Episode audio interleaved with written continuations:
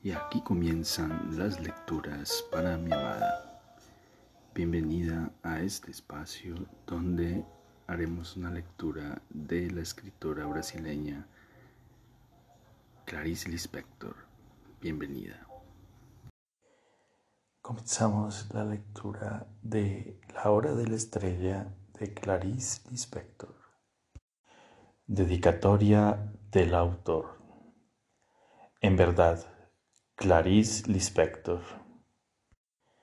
¿Por qué dedico esta cosa al antiguo Schumann y a su dulce clara que hoy son huesos, hay de nosotros? Me dedico al color vermellón bien escarlata como mi sangre de hombre en la edad plena y por lo tanto me lo dedico a mi sangre. Me dedico sobre todo a los gnomos, enanos, sílfides y ninfas que habitan mi vida. Me dedico a la nostalgia de mi antigua pobreza, cuando todo era más sobrio y digno y todavía jamás había comido langosta. Me dedico a la tempestad de Beethoven, a la vibración de los colores neutros de Bach, a Chopin que reblandece mis, mis huesos, a Stravinsky que me asombró y con él que volé en llamas, a la muerte y transfiguración en la que Richard Strauss me revela un destino. Sobre todo me dedico a las vísperas de hoy y al hoy, al transparente velo de Debussy, de Marlos Nobre, a Prokofiev, a Karl Orff, a Schomberg, a los dodecafónicos, a los gritos que rasguñan de los electrónicos, a todos esos que tocaron en mí zonas asustadoramente inesperadas, a todos esos profetas del presente y que me vaticinaron a mí mismo al punto de yo explotar en yo, ese yo que son ustedes, pues no aguanto ser solamente yo. Necesito de los otros para mantenerme de pie, tan tonto que soy, yo enrevesado, en fin, ¿qué es lo que hay que hacer sino meditar para caer en aquel vacío pleno que solo se alcanza con la meditación?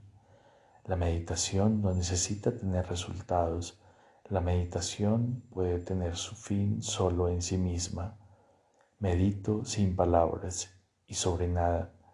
Lo que me estorba la vida es escribir. Y, y no olvidar que la estructura del átomo no es percibida aunque se sepa que existe. Sé de muchas cosas que no vi y ustedes también.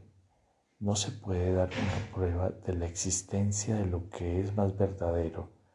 La cosa es creer creer llorando. Esta historia sucede en estado de emergencia y de calamidad pública. Se trata de un libro inacabado porque no tiene respuesta, respuesta que espero que alguien en el mundo me dará. Ustedes es una historia en Technicolor para tener algún lujo, por Dios, que yo también lo necesito. Amén por todos nosotros. La hora de la estrella. La culpa es mía, o la hora de la estrella, o que ella se arregle, o el derecho al grito. En cuanto al futuro, o lamento de un blue, ella no sabe gritar, o una sensación de pérdida, o silbido en el viento oscuro o yo no puedo hacer nada, o registro de los hechos previos, historia lacrimógena de cordel, o salida discreta por la puerta del fondo. Todo en el mundo comenzó con un sí. Una molécula le dijo sí a otra molécula y nació la vida. Pero antes de la prehistoria estaba la prehistoria de la prehistoria y existía el nunca y existía el sí. Siempre lo hubo. No sé cómo, pero sé que el universo jamás comenzó. Que nadie se engañe, solo consigo la simplicidad a través de mucho trabajo. Mientras tenga preguntas y no haya respuestas, continuaré escribiendo. ¿Cómo comenzar por el principio si las cosas suceden antes de suceder? Si antes de la pre-pre-prehistoria ya estaban los monstruos apocalípticos, si esta historia no existe, pasará a existir. Pensar es un acto, sentir es un hecho. Los dos juntos, soy yo que escribo lo que estoy escribiendo, Dios es el mundo la verdad siempre es un contacto interior e inexplicable, mi vida más verdadera e irreconocible, extremadamente interior y no tiene una sola palabra que pueda significarla. Mi corazón se vació de todo deseo, reduciéndose al primer y último latido. El dolor de muelas que atraviesa esta historia me dio en la boca una punzada profunda. Entonces canto alto y agudo una melodía sincopada y estridente. Es mi propio dolor, yo que cargo con el mundo y la felicidad escasea. Felicidad, nunca vi palabra más demente, inventada por las nordestinas que andan por ahí a montones. ¿Cómo voy a decir ahora esta historia? Será el resultado de una visión gradual Hace dos años y medio que vengo de a poco descubriendo los porqués. Es la visión de la inminencia de ¿de qué? ¿Quién sabe si más tarde lo sabré? Como que estoy escribiendo en el momento mismo en que estoy siendo leído, solo no comienzo por el fin que justificaría el inicio, como la muerte parece decir sobre la vida porque necesito registrar los hechos previos. Escribo en este instante con cierto pudor previo por estar invadiéndolos con semejante narrativa tan exterior, tan explícita, de donde, sin embargo, hasta podrá gotear, quién sabe, sangre jadeante que de tan viva coagulará, enseguida en cubos de jalea trémula ¿Será esta historia un día de mi coágulo? ¿Qué sé yo? Si posee veracidad y está claro que la historia es verdadera aunque inventada, que cada uno la reconozca en sí mismo porque todos nosotros somos uno y quien no tiene pobreza de dinero tiene pobreza de espíritu o de nostalgias porque le faltan cosas más preciadas que el oro y existe quien le falta lo delicado esencial. ¿Cómo es que yo sé todo lo que seguirá y que todavía desconozco, ya que nunca lo viví? Es que en una calle de Río de Janeiro atrapé al vuelo el sentimiento de perdición en el rostro de una muchacha nordestina, sin decir que de niño yo me crié en el nordeste. También sé de las cosas por estar viviendo. Quien vive sabe, aún sin saber que sabe. Así es que ustedes saben más de lo que imaginan, aunque finjan que son sonsos. Me propongo que lo que escriba no sea complejo, aunque me vea obligado a usar las palabras que ustedes sustentan. La historia. Determino con falso libre arbitrio. Tendrá unos siete personajes y yo soy uno de los más importantes de ellos, claro. Yo, Rodrigo S.M. Relato antiguo este, pues no quiero ser modernoso e inventar modismos para parecer original. Por todo esto, experimentaré contra mis hábitos y una historia con comienzo medio y gran finale seguido de silencio y lluvia que cae. Historia exterior y explícita, sí, pero que contiene secretos, empezando por uno de los títulos. En cuanto al futuro, que está precedido por un punto final y seguido por otro punto final, no se trata de un capricho. Al final tal vez entienda la necesidad de lo delimitado. Dificultosamente vislumbro el final que, si mi pobreza lo permite, quiero que sea grandioso. Si en vez de punto estuviese seguido por puntos suspensivos, el título quedaría abierto a las posibilidades de la imaginación de ustedes, probablemente malsanas y hasta sin piedad. Bien, es que tampoco yo tengo piedad de mi personaje principal, la nordestina. Es un relato que deseo frío. Pero yo tengo el derecho de ser dolorosamente frío y ustedes no. Por todo esto es que les doy la oportunidad. No se trata apenas de narrativa, es antes que nada la vida primaria que respira, respira, respira material poroso. Algún día viviré aquí la vida de una molécula con su estruendo posible de átomos. Lo que yo escribo es más que invención.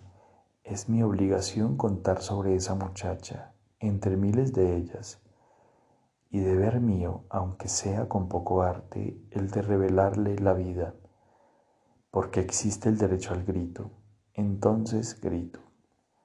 Grito puro sin pedir limosna. Sé que hay muchachas que venden el cuerpo, única posesión real, a cambio de una buena cena en vez de un sándwich de mortadela. Pero la persona de la que hablaré ni siquiera tiene un cuerpo para vender. Nadie la quiere. Es virgen e inocua y a nadie le hace falta. Además, descubro ahora, yo tampoco hago la menor falta y hasta lo que escribo podría escribirlo cualquier otro. Otro escritor, sí, pero tendría que ser hombre porque una escritora mujer puede lagrimear sentimentalidades. Como la nordestina.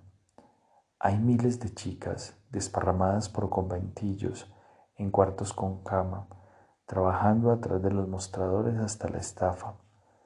No advierten ni siquiera que son fácilmente sustituibles y que tanto podrían existir como no.